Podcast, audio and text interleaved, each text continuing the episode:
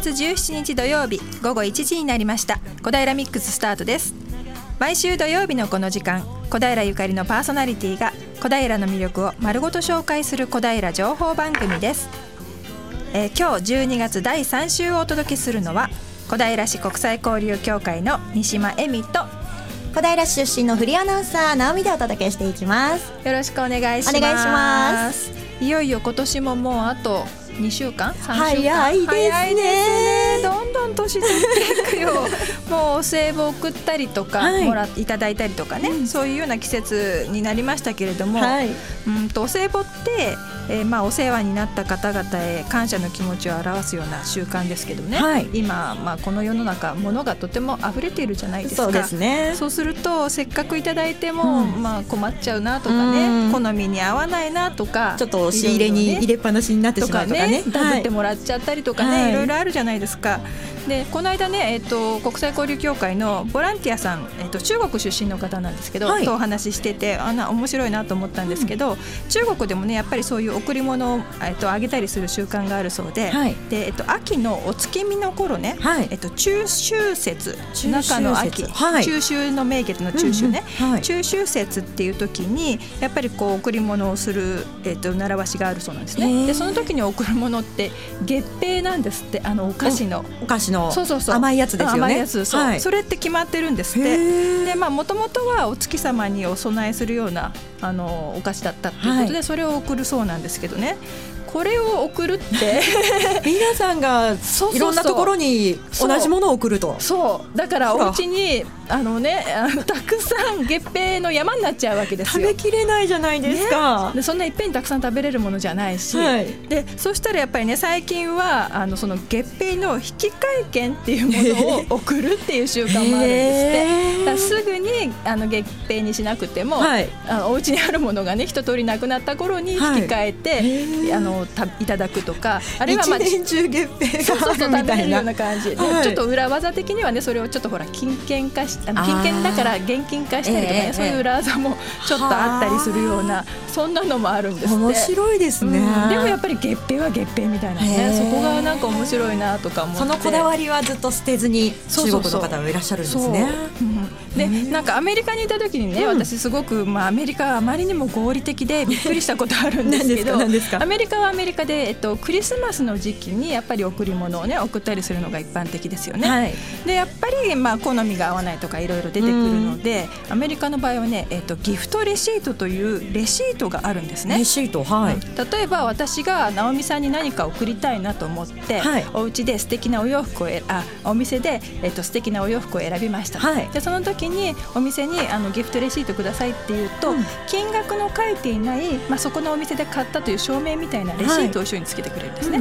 で直美さんに、えっとその、えーレシートと一緒にあのプレゼントをします。まあ金額が入ってないから、まあ、どこのお店でいつはい買ったかとかそういうことが分かるんですね、うんうんで買ったっていう証明がついてる、はい。で直美さんは私からもらった、ね、お洋服を見てなんだ西島さんセンス悪いなと こんなの着れるかよと、ね、思ったとします、そしたらそのお店に行って、えっとまあえっと同等のちょっと違うものに変えてもらうとか、あるいはへせー。あの、ね、サイズが合わなかったはい。らちょっと変えてもらうとか、そういうことができるんですよ。すごく合理的。すごい合理的ですよね。はい。そうだからちょっとどんなの買っていいかなって悩んじゃう時も、うん。まあ、とりあえずなんとなく買っておいて、うん。あとはまあ直美さんが自分で好きなものに交換してねっていうような感じで買うこともできる。気持ちも届けられるし、その後のより良い使い方ができると。そうそうそう。そういうところがねなんかさすがアメリカだななんていうふうに、まあ、ちょっと味気ないっていう気もしないでもないんだけど、サイズ合うかなってこう選ぶのがまた楽しかったりね,、そうそうそう。ね。するんですそうけどね。ですよね。直美さんもきっとねいろいろあの贈り物選んだりとか。クリスマスプレゼント悩ねんで、それがまた楽しかったりするでしょ？そうですね。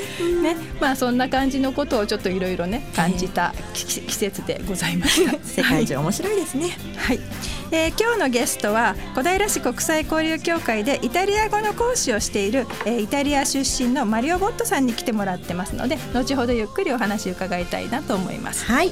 そして今日のレポートはジャーナリスト学校突撃体験部隊トライ小平チームです。広くて美味しいものがたくさんあるある場所に行っているそうです。お楽しみに。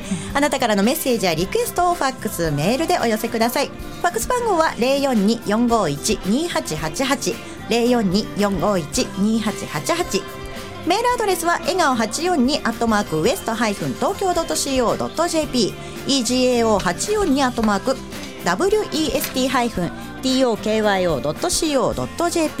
笑顔842は笑顔発信中と覚えてください。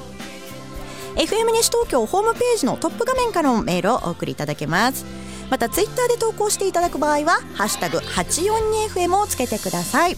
小平ミックスのフェイスブックにもイベントやお得情報など載せていきますのでこちらもぜひご覧くださいね。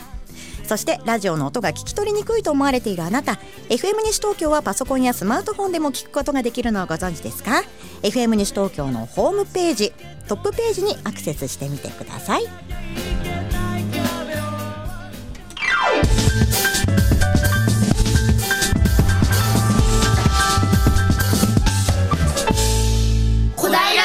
ス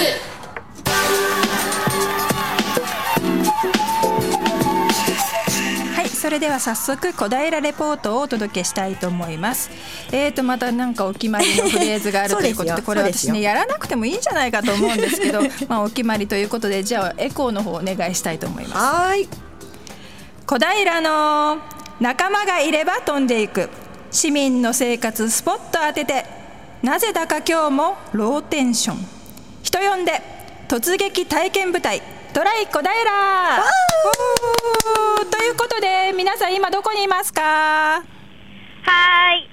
突撃体験部隊トライ小平チームの津田塾大学のさっちゃんこと中本さつきです。よろしくお願いします。よろしくお願いします今日の天気なんですけど、寒いと朝は思ってたんですが、今は日が照っていてポカポカしてきました。さっきまでコートを着ていたんですが、暑くなってきたので、FM 西東京のウィンドブレーカーに着替えてレポートさせていただきたいと思います。はい。私たちは本日小平市鈴木町にあります岡田農園からお送りしたいと思います。私農家に来るのが実は初めてでして今もう広さにもうびっくりしてますね。鈴木街道沿いから中に入りますと直売所のような小屋がありましてさらに奥の方に進みますと事務所やおたお住まいのお宅がありましてその奥に広大な畑が広がっています。今はと畑の前にいるんですけどビニールハウスが2つあってその奥にもうずっと梨の木がずらーっと並んでいてその奥にも畑があるんですけどもう広すぎて遠くが何も見えないので 後で奥にも進んでいきたいと思いますそしてですね入り口の方には赤い旗の畑からまっしぐらというのぼりが立っていてすごく目を引く目を引くなと思いますね。前半の方はですね3人の皆さんにお話を伺いたいと思いも思います。それでは自己紹介をしていただきます。お名前を伺ってもよろしいですか？えー岡田農園の園主の岡田正彦です。正彦さんよろしくお願いします。岡田農園の、えー岡田美智子です。はい。様でいらっしゃいますかねよろしくお願いしますそしてもう一方岡田農園の岡田康子です。はい。よろしくお願いいたしますお願いしますお願いしますそれでは最初にですねご主人様であります正彦さんの方に質問をしていきたいなと思いますこちらの岡田農園さんはいつ頃からある農家なんでしょうかで私が、えっと、父とか母から聞いた話では、あの戦争中は、ここはあの陸軍の練兵場ですか、経理学校っていうんですかね。で、そこを挟んで、あのその後昭和20年から、えっと、畑の、はい、から、えっと、今みたいな形態でやっています。はい。昔からある農家なんですね今私この畑の前にいて奥まで見えないほど広いなって思うんですけど実際にこの畑の敷地というか広さはどのぐらいなんですか？坪数でいうと2000坪ぐらい、はい。えーとまあ、10R とかね、ああいう、えーと、そういう単位でいうと 70R ぐらいですかね。とっても広いですけど、数字も私が今まで聞いたことある桁とは1個か 2, 2つぐらい違いましたね。そしてこの広い畑なんですけど、1年を通じてどういった作物やお野菜などを栽培されているんですか？あの1月からあの、人参とか、えーまあ、2月、3月はちょっとお休みというか、えー、それで4月からあの、えーと、リーフレタスで5月に入ると、えーまあ、葉物で、まあ、小松菜とかほうれん草とかちょこちょこっとやってます。あと、まあえー、6月に入るとじゃがいも、で夏場は、えー、梨ですか、はい、その後、えー、白菜、人参とか、えー、大根とか、秋野菜、まあ、冬野菜に、えー、入って、でまあ、1年が終わるというか、そんな感じで。この時期は白菜や大根など、そういった冬野菜という。あの、まあ、あとネギとか、あの本当の冬野菜、あとこれからはあの三浦大根ってあの太い大きい大根ですか、煮物用の、そういうのが、えー、あります、はい、本当にさまざまな種類のお野菜と果物がありますね。そんなたくさんの種類のお野菜、果物ということですが、栽培する上でこだわっていることなどありましたら教えてください。こだわりというか、まあ、美味しいものを作るために、まあえーと、肥料とか、あと手をかけるですかね、そんな感じでやっています。えーと、その栽培される際に、岡田さんは一日どのような流れでお仕事をされているのか、まあ、どのどこかの一日の具体例でもいいんですけど、教えていただきたいです。えーと、今ですか、あの朝、大体6時前にあの、えー納品というかお店に届けてで帰ってきてあの、えーと、白菜の煮作りでその後、まあネギとか、えー、そんな感じでやっています。なんか農家って朝が早いイメージが私あるんですけど朝は早いんですかね？今、まあ、5時とかあの納品の納品のですかね配達ですか。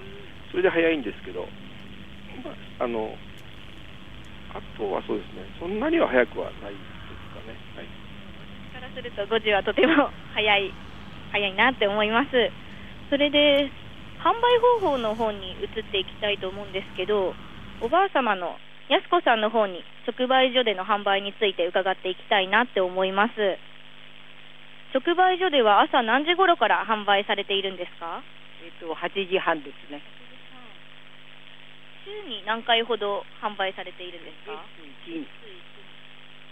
直売所に買いに来られるお客様というのはどのような方がいらっしゃいますか？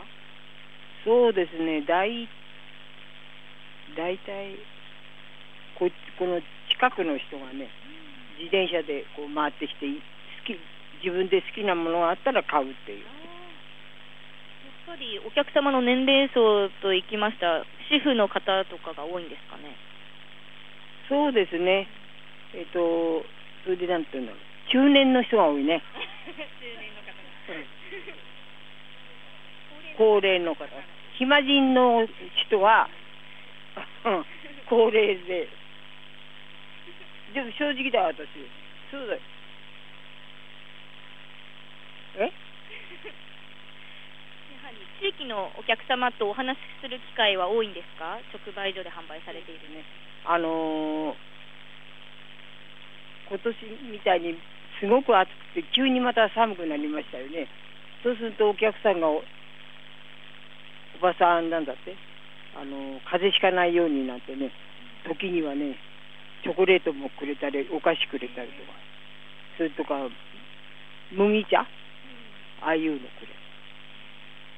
直売所で販売していると地域の方とのコミュニケーションもする機会もあるということです。前半はですね岡田農園さんの概要についてと直売所での販売についてお話を伺いました。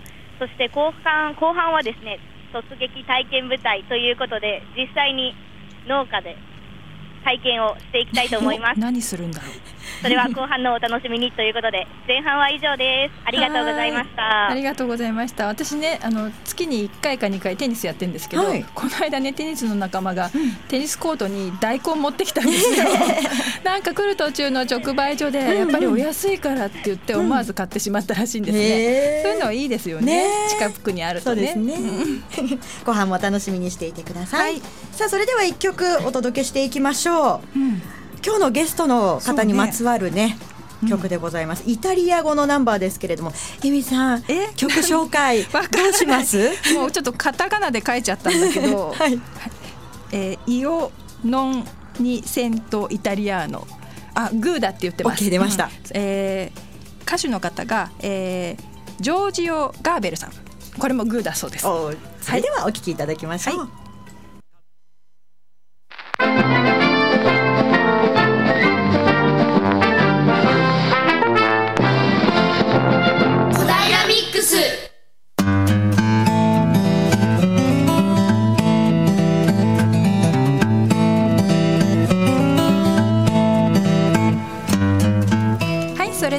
日のゲストをご紹介します、えー今日は国際交流協会でイタリア語の講師をしてくださっているイタリア出身のマリオ・ボットさんをお招きしています。マリオさんよろしくお願いします。あよろしくお願いします。はい、じゃあ最初に、えー、とイタリア語でマリオさん簡単に自己紹介をお願いします。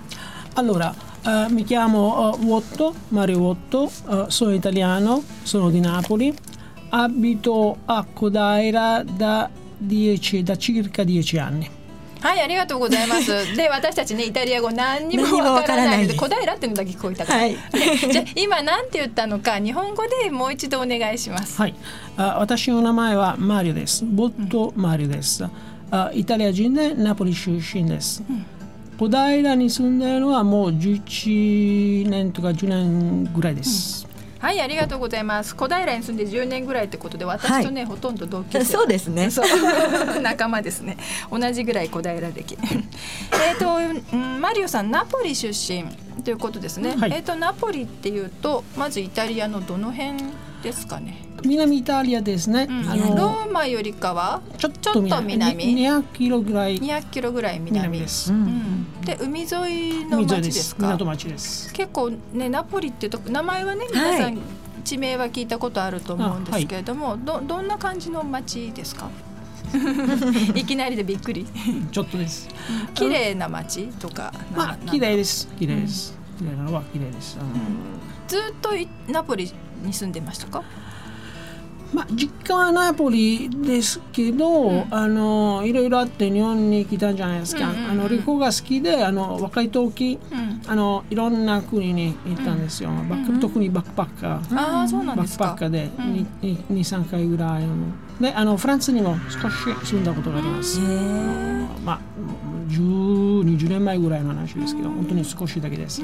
パリで。まあ日本にもいろいろ来たりとかまあいろんな流れがあって、今10年。そうです。10年ちょっと初めですね。初めてえー97年の夏に来て、97年の夏、97年の夏、あ20 3ヶ月間ぐらいうん。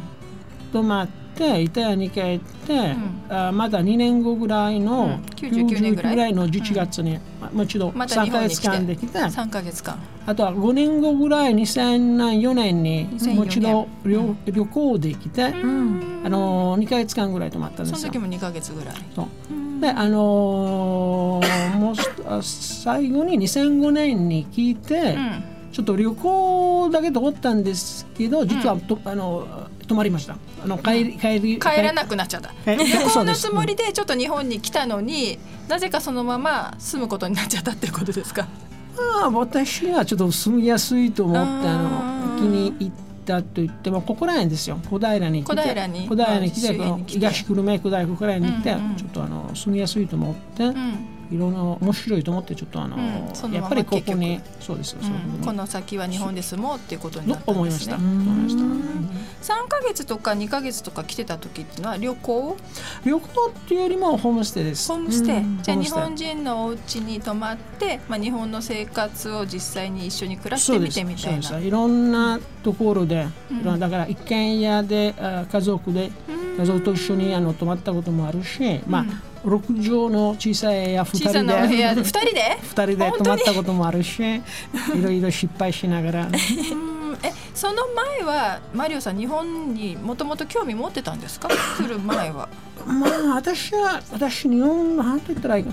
うん特になありえありませんでした。特になかった？あの日本語興味はなかった。と本当です 日本語たまたま日本語の勉強を選んで、ん。ちょっと勉強してる途中でだんだん面白くなりました、日本人の友達ができて日本の言葉とか漢字とか、ね、実は始まった時特にあややりたいとかこれ私ずっとやりたいとか私のね、じゃないけれどもややってる勉強してるうちにうちにやっぱりだんだん面白くなってった。だんだん面白くもの大体そうですよ。あのやってるうちに詳しくなったら、詳しく少しは面白くなるのかまあやっぱり自分に合わないのかあ分かってくるんじゃないですか、うん。もうずっとあの日本語の勉強を本当に熱心になりました。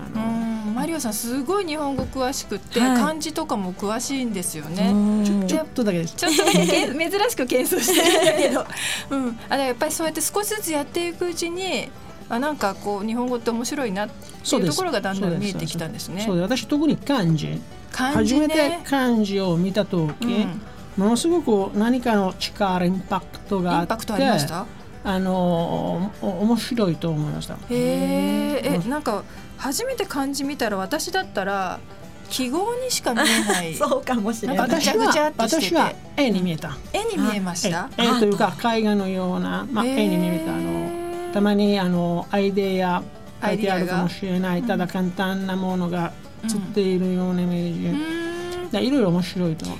あの漢字もねもとも例えば木だったらもともとの木のシルエットがこう崩されてだんだんなったってねそういうものもありますもんね。そうですよ、ね。簡単な方だったらそうです。やっぱりこの何かを簡単に書いて、うん。省略して書いて、あの木になったりとか、まあ、火になったりとかあります、確かに。なんか好きな漢字ってあるんですか？ちなみに 突然まあ、あの大体あのうんみんな好きな漢字というと、意味で考えてしまう、知っている時、うん知ってる時、ね。漢字ね知ってる時。あの、あ愛とか、まあ、好きとか、そうね。ね、和私はあの、これっていう、まあ、好きな感じはないんですよ。全全体的にに好きで好き。面白い。あのそれぞれに話があって、ね、あの逆にいい意味と思う感じと思うものとじ実は調べるとあんまりいい意味ではないみたい立ちはね実は良くなかったりする時あこのりますよ間のね。なんだっけあの、うん稽古ね、まあやめておきます。やめてなんだろうもううん なんかあったのねエエピソード。好きを変えて好きを変えて火を変えて何を変えてああ、うん、ちょっとありましたね。うん、そうそうそう、うん、なんとなく覚えて二人だけのエピソード白い？で漢字は面白いです。漢字も面白い。面白いですか？うんとそううんとでえっ、と三回ぐらい日本にそうやって短期間で遊びに来たりしていて、ですうん。でそうーんとねそれでそういう時にねちょっと私ふと思うんですけど、うーんよくね日本にそうやって遊びに来る外国の方で、まあ、ビザのギリギリあのいっぱいの 2, 2ヶ月とか3ヶ月とか住んで、それでまたあの帰られる方ってよくいるんですよ。うちの国際交流協会の日本語教室にも時々そういう方ね、うん。いらっしゃるんですよ。ね。でそうすると私たちの感覚だとねおしお仕事どうしてるのかな？そうですね。なんか自由業なのかなとかね、うんうんうん。一回やめてそうやめてきてるのかなとかいろいろ思うんですけどそういう時ってマリオさんなんか来た時とかもそうですけどどうしてるんですか？お仕事って。まあ仕事あれ日本人日本だとそうなんですそうなそうそうですよやっぱり。あのね、あの仕事やったり、うん。ちょっとあの辞めるとどうそう辞めるとね日本だと結構大変でしょ？あうまああのただイタリア私あの私だけなんですよ。あのいろんな世界にはいろんなあれあるんだから多分な仕事探しに逆に仕事を探しに来た方が多いん。ああ仕事探しに来たかもしれない。もしかしたら。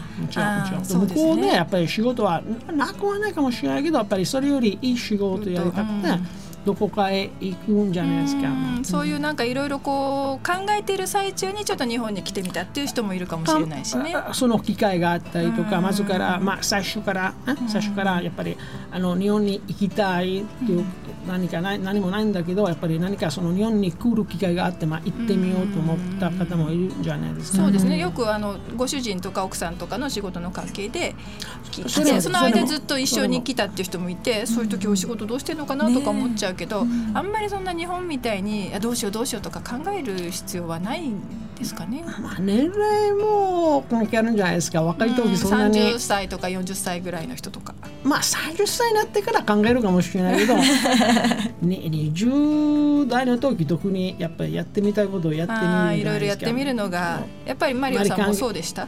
そうまあとも言えます。そうです。そんなそのそのような感じです日本だとね、はい。例えば20代で何か正社員で仕事していて、どっかちょっと放浪の旅に出たいから仕事辞めるわってなかなかなかなか言い出せないですしはい。ねいますよ。います？います。私の友達で、あのフィレンツェ、ねただ旅行正社員やってたんですよ、あのフィレンツェ友達がフィレンツェ住みに行ったので、はい。遊びに行ったんじゃないですか、うん。フィレンツェに行ってトスカに行ってイタリアがものすごく気に入って、帰ったら仕事辞めて、あの、またしばらくね、あのなんだっけアルバイトでね、ちょっとお金貯めて、ね、イタリア語を少し勉強して住みに行ったんですよ。ああそうですか。正社員辞めてね。やめて。もちろんそのお父さんそのお母さんもすごく反対したでしょうねきっ反とね。対すごく反対したね。何にも計画なしだもんねきっとねその時そうはですよねそうですそうです。20年代だとやっぱりあまりもうあの関係ない。関係ないややってしまう、やってしまう。やってみたいことをやっぱり今やっとかないといつできるかみたいな。そうですね。でも今やっておかないとですよね。本当にそれは思いますよね。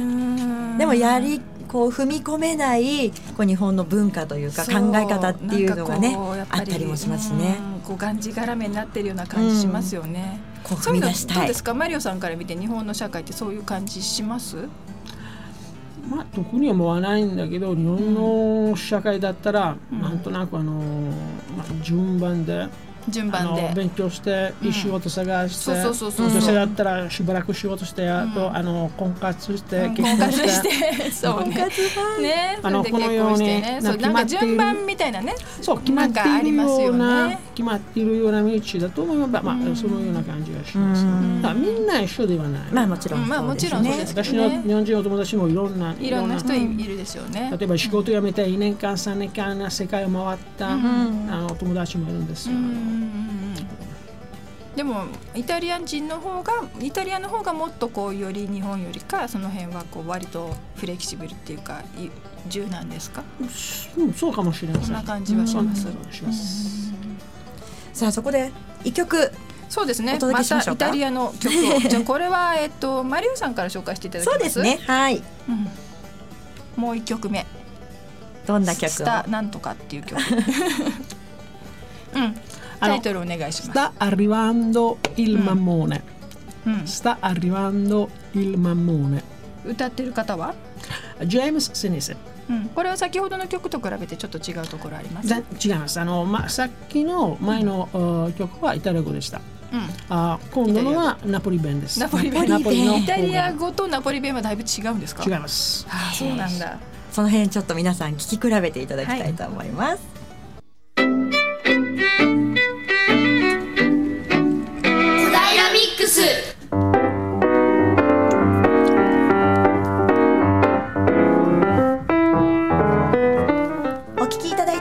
FM 西東京小平ミックスです。イタリア出身のマリオさんに今日はお話を伺っております。後半もよろしくお願いいたします。よろしくお願いします。お願いしますマリオさんねすごい日本語がもう勉強しているうちにどんどんどんどん面白くなっていったっていうお話でしたけど、マリオさん自身はイタリア語を日本人の生徒さんに教えているお仕事してますよね。そうです。うん、どうですか？教えていうんなんだろう。マリオさんにとって教えるっていうのはどどんなお仕事なんですかね？楽しいです。楽しいですか？楽しいです、あのいや私の教室だったら年齢も決まってないし、ね、どのような人が来るか全然わからない。わからないじゃないですか、ね、毎回違います。毎回違う。あの同じ同じ教科書を使っても、同じところを勉強してても、人あのその参加する、出てるあの生徒さんが違うんじゃないですか、うん。でやっぱり何か違います。何か違うだから毎回、違います、毎回違います。うんどっちかっていうと年齢の高めの人の方が多い多いのかな？あイタリアは多分あの女性にうん。人気があると、ああそうですね、うん。イタリアに旅行に行くのが好きとか。そう日本人の場合だったらやっぱりあの女性はちょっと旅行にそう友達と一緒に2一緒に人3人とか行ど,、ね、どっかに行くんじゃないですか、それもあるしただイタリアが好きだから、うん。またはああイタリアの音楽が好きだから。イタリアの映画が好きだから、でイタリアのファッションな、ねイタリアの美術ルネルネッサンスとか何か好きだからそれであるもんねイタリアはね特にあのすごいモチベーションはないかもしれないけど、まあ好きだからやってるね、やっぱり面白いです。このところは面白い、まあ、たまには怖いねやっぱり。たまに怖い？怖い怖い怖い？の怖い。え言い過ぎました。あのちょっと気になるんじゃないですか、うん。責任を感じるってそういう意味責ですか？任も感じるし、やっぱりあうん教室始まると、ね私例えば10人とか15人の前にいるんじゃないですか、初めてだから、ね、同じ教科書だって同じ、うんね、内容だけど。同じとこ内容でやってもやっぱり人によってちょっと変わってくるんじゃないですか。反応が違いますもんね。ね。でそうだから最初はもちろんちょっとあの疲れます。最初の最初の何回かは。23回ぐらいだったら2-3絶対、あのもっともっと。あと、あ最初ちょっとね少し慣れるまで時間かかります、ペースを変えたりとか。そうです。やっぱりこう雰囲気とかそのあれによって変えるんですか？いろんなところあ教え方を。ああもちろんもちろんです。もちろんです。あの喋るのが好きな人がいて、または喋るの人喋るのがやっぱり苦手な人もいるんじゃないですか、書く書くのが好き書くのが嫌いとかあるんじゃないですか、無理やりえさせられないんじゃないですか。そうですじゃないし、ね。でもどうなんですか。日本人のイメージとしてこう書いたり読んだりするのは割とね、はい。できるようになるけど喋ったり聞いたりするのが苦手語学に対して苦手っていうこう日本人の全体的な特徴があると思うんですけどそういうのは感じますか？少し感じます。少し感じます。やっぱりこのような書きながら読みながらの勉強の方が慣れているうん。そうね。とは慣れて思います。ますよね。そうですね。思います。思いますじゃあ例えば教室でじゃあ今日会話の練習この使った言葉を練習してみましょうってなった時に、はい。もう恥ずかしくてちょっとうん私無理だわみたいな生徒さんとかもいらっしゃいます？あうん話さない生徒さんもいます。たまに話したくない自分が恥ずかしいとかあーそういう時はどうするんですか？何も。あそう無理無理少強いはし無理やりはは無理やりはしない。無理強いはしちゃったらね嫌いになっちゃいますもんえでしょう？嫌いになったらもういたらうまく嫌いになってしまうんじゃないですか。あの少しずつ。少しずつ。少しずつですうん慣れていくように。いきなりあの喋るみたいな話せみたいなないんですよ。それは怖いです逆に逆逆逆逆になんかもっと喋られ喋られなくなるんじゃないですか、うんそうですね。うんなんかこう教えていてこうあこういうとこういう瞬間がすごい楽しいなっていうのは何かあります？まあいろいろありますけどいろいろありますけど、いろいろあるけどやっぱり聞かれるとあんまり答えられないんですよ。あごめんなさいね切れて No, I- no, ありますよありますよ、あの訳し方が面白いとかー。やっぱり冗談で、ねあの答えてくれるみたいな話ありますよ。ありますありますうんうんうんそうですね。なんだろう。うんと最初にその始めるときにこう皆さんに何かこういうふうにしていきましょうみたいなそういうことを言ったりはするんですか、最初は何も言いません。最初はちょっと普通にレッスンやって教科書を使って私も、本当の最初だったらわからないじゃないですか。うんうん様子見ですもんね。えだからちょっと何回何回か何回か、ね、このように反応するかをうん。確認したくなるじゃないですか。だかうんらすす最初はあのーただ普通に自己紹介から自己紹介から。始まっじゃあやっぱり何回かやっていくうちにその雰囲気を見てそれに合わせていくっていう感じそうでなんです。ねす。そうしないとあのやっぱりやりにくいんですよ。あ動きながらやった説です。結構ねこう語学を勉強するともうなかなか上手にならないのよって言ってこう途中で諦めてしまう人もいると思うんですけど、うんはい。でも言葉ってそんな簡単には上手にならないじゃないですか。言葉ものすごく時間かかります。ものすごく時間かかりますよね。自然に出るのにねうん。話せるのはものすごい時間かかります。うん。どうしても自分のあー記憶を、まあ、私イタリア人だったらイタリア語とかのイタリア語の文法イタリア語の言葉ねしばらくの間そのままいわゆる直訳の日本語にしたいんじゃないですか。うん直訳して。あれは一番な危ないんですよ。あ、よくない？一番危ないんですよ、えどうして？だって似てるところ絶対あるけど、うん、関係ないところもあるんじゃないですか、はいはい。ね、例えば、まあ、簡単で言うと、あああわ私はリンゴが好きとか、うんうん。私はリンゴが好きこのように私はリンゴが、うん、リンゴの方にね私はリンゴが好きみたいな、イタリア語だったら私あリンゴが私に喜ばせるようなイメージ。え、そんな感じの言葉なんですか？そうです。そのような、えー、面白い。あ例えば私もあのー長くなかなか直せ直直せなかったんですよ。やっぱりうんイタリア語が私にリンゴがリンゴが私によ、喜ばせるような言い方、ねうん。これイタリア語。日本語だったら私はリンゴが好きと知ってるけどなかなか出ない、普通に普通に話しますといつも私にうん。映画が好きとか私にリンゴが好きとか私にパスタが好きのような。あ慣れなんですよ。ずっと子供の頃から慣れてるんじゃないですか。それはそうですのね。言葉とか自分の習慣だったらうんうん例えばエレベーターもエレベーターうんうん。エレベーターね。ビルにあるエレベーターですね。えエレベーターイタリアと日本は違うんですよえ、イタリア語のエレベーターは何ですか？あのえあ1押せばうん1押すと、あれは2階ですああ、イギリスなんかもそうでしたっけ？そうだとまあ多分私イギリス行った一ことない階はなんて言うんですか？そうすあのると。ピアノテッラテピアノテッラは。ピアノテッラ、うん。ピアノは階のこと階。この階のこと、はいあテッラは土。土。地球。ああ土の階ね。グラウンドフロアみたいな。そうなるほどそうそうグラウンド、うん。ね、グラウンドフロアのような感じで、まあ、ゼロ階みたいな、ね、あこういうの知っててももちろん私あの日本に来た時あの知ってました、うん。ねあのグラウンドフロアに来たい時一応します。す。はい。知ってるのにやっぱりビーチをします、えー、本当に？ビーチをします、ね、そっか思わずとっさにやっちゃうんですね。そうですそうそこはなかなか抜けないのね。私の日本人の友達もそうですよ。あのイタリアに来て、あのやっぱり一をして、あとは一個歩く、一回歩くます。一回。本当そっか本そっか。えー、そういうのはまあ染みついたものだから。当そうです、そうですね。例えば車にあ乗るとき、うん。運転手はうん。運転する方、はい。右ですか左ですか？日本だと右。右ですね。はい。はい、だから私は友達もいつも車もちろん私の車ね、うん。ナポリの時。あーうん私の車にあああ同じ、ま、運転手、運転する場所に乗ってたん。ですよあのあそうなん間違えて。間違えて間違えそっちに思わず行っちゃうんですよね。そうですそうです。あの向こうはあの、あ右通行だからね、やっぱりだから車も、逆ですもんね。逆。ハンドルもね。うん。事故合わなければねいいでねすけど本当ねですね うんとマリオさんまあ小平結構長いですけど10年で。あはい、うーんなんだろう。今ね日本って外国の方かたくさんこう観光客に来てほしいなんて言ってるじゃないですか。最近降ってます、ね。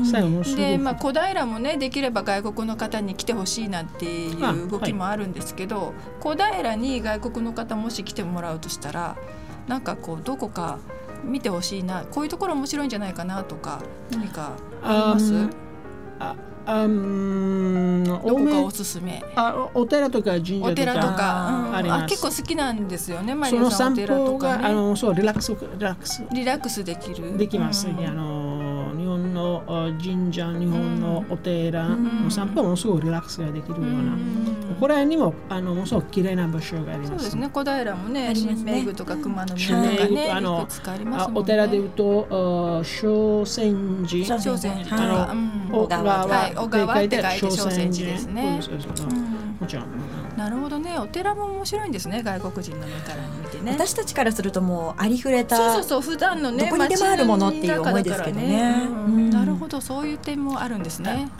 イタリアにはありませんそれはうんそうですねそうですよね教会があるし教会あるんですよ、うんだって日本人ねイタリアに行った教会見に行くんじゃないですか？行きます。綺麗なステンドグラスとかね、はい。そっかそれと同じような感じだ、やっぱ自分たちの住んでる町もっと知ってうん。好きにならないこと自分たちが知らないからね。そうですね。うん。なるほど。いいアドバイスありがとうございます じゃあちょっともうまだまだ聞きたいことはたくさんあるんですが残念ながらお時間になってしまったので、うん、また今日あのこの続きは私はじっくり事務所で聞きたいと思います、はい。うん、今日はマリオさんありがとうございました。あありがとうございます。ありがとうございました、はありがとうございます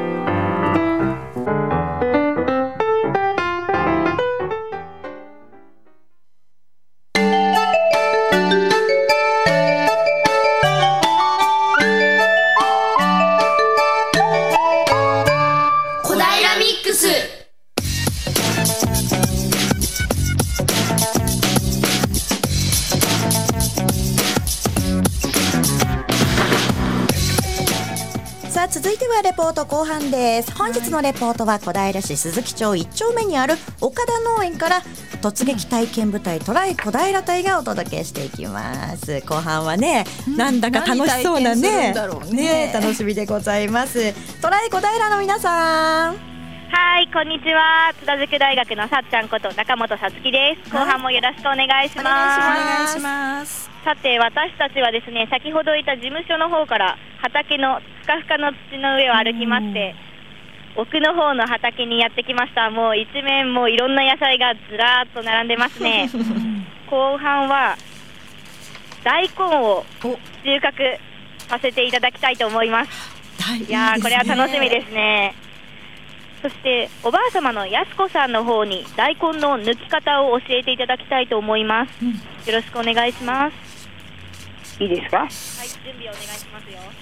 えっ、とこ葉っぱをこういうふうに自分の胸の方によひと一つに束ねて、それでこう抜くわけです。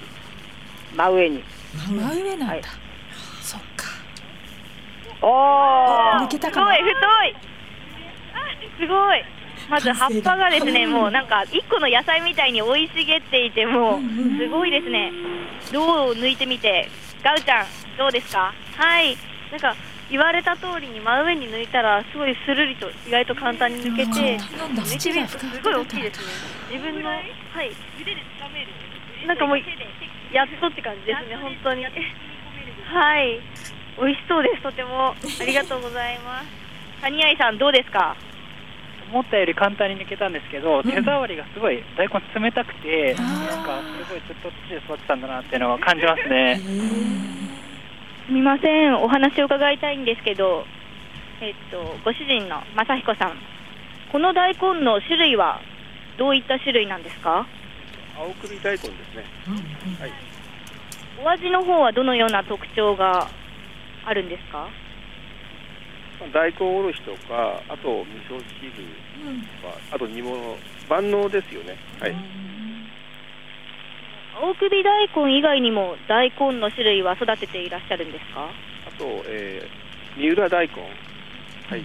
えっ、と煮も煮物専用になります。あとお正月のななますですか。それに使う大根ですね。はい。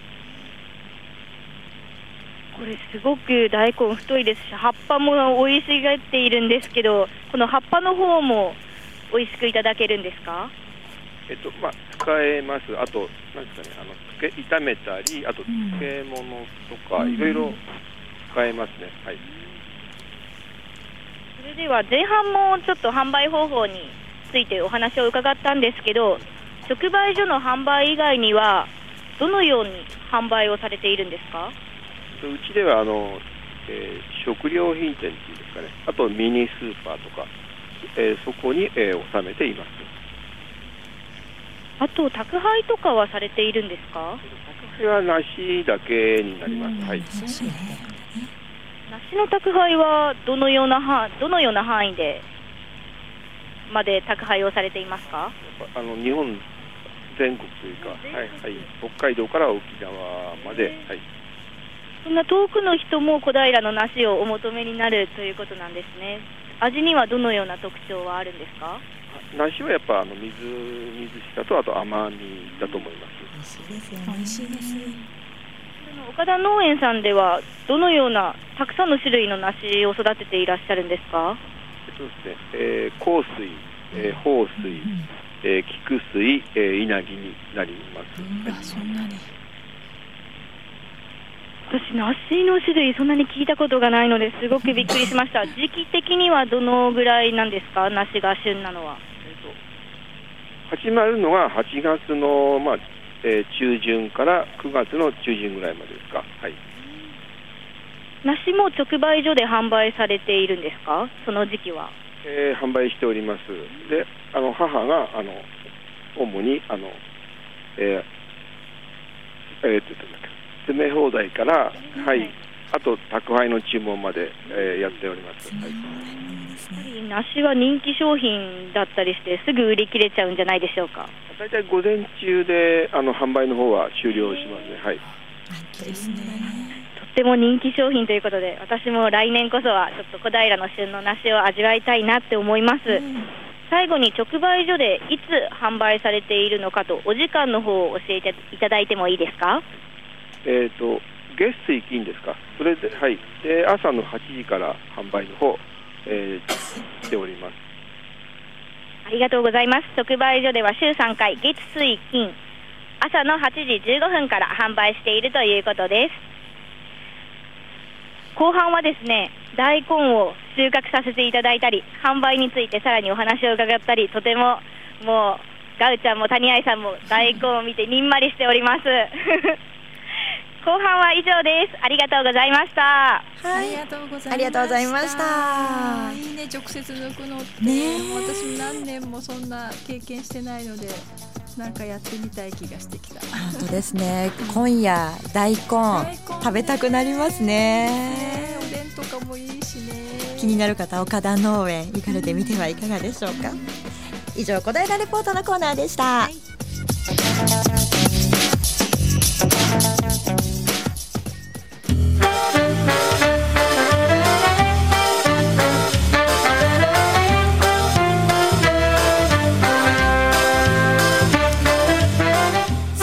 市内で開かれるイベントや活動の情報などをお伝えする小平インフォメーションのコーナーです。はい、えー本日この後2時から国際交流協会主催の講演会がございますのでちょっとご案内させていただきます、えータイトルが「お隣に外国人が引っ越してきたら」うん。うん。このような内容で、えー多文化共生について分かりやすいお話をしていただくことになっております。はい。講師は、えー神戸市定住外国人支援センター理事長でいらっしゃるキム・ソンギルさんという方にお願いしております、うん。小平市中央公民館1階の市長閣室えーこの後すぐ午後2時からもうすぐですね。4時まはい。そうです。まだあのお席に余裕がありますのでこの放送を聞いた方今からでも間に合います。途中から入っていただいても大丈夫ですので、はい。うん、駆けつけてください。ぜひ皆さんお待ちしておりますよ西間さんが。そう。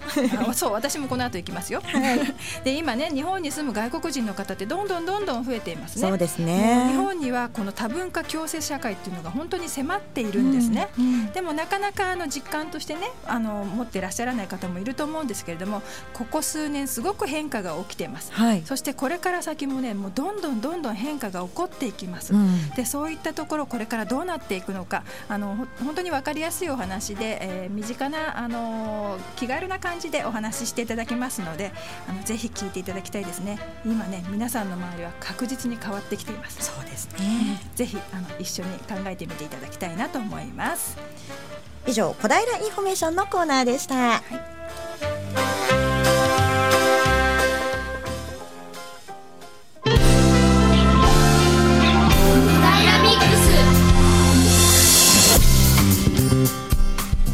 今日もあとちょっと。そうですよねあっという間でございましたけれども今日も楽しいなんか楽しかったですね。中身の濃いお話、うんマリオさんに伺いましたね。言葉を教えていらっしゃるしご自身もねすごく言葉に関心をお持ちなので、はい。あの本当ね普段もねいろいろ言葉についての面白いあのなんか一つ聞くとね逆に質問されたりとかして こっちがいろいろ考えちゃうような、うん。そういう面白いお話聞けるんですね。ねすごく目力のある素敵な方で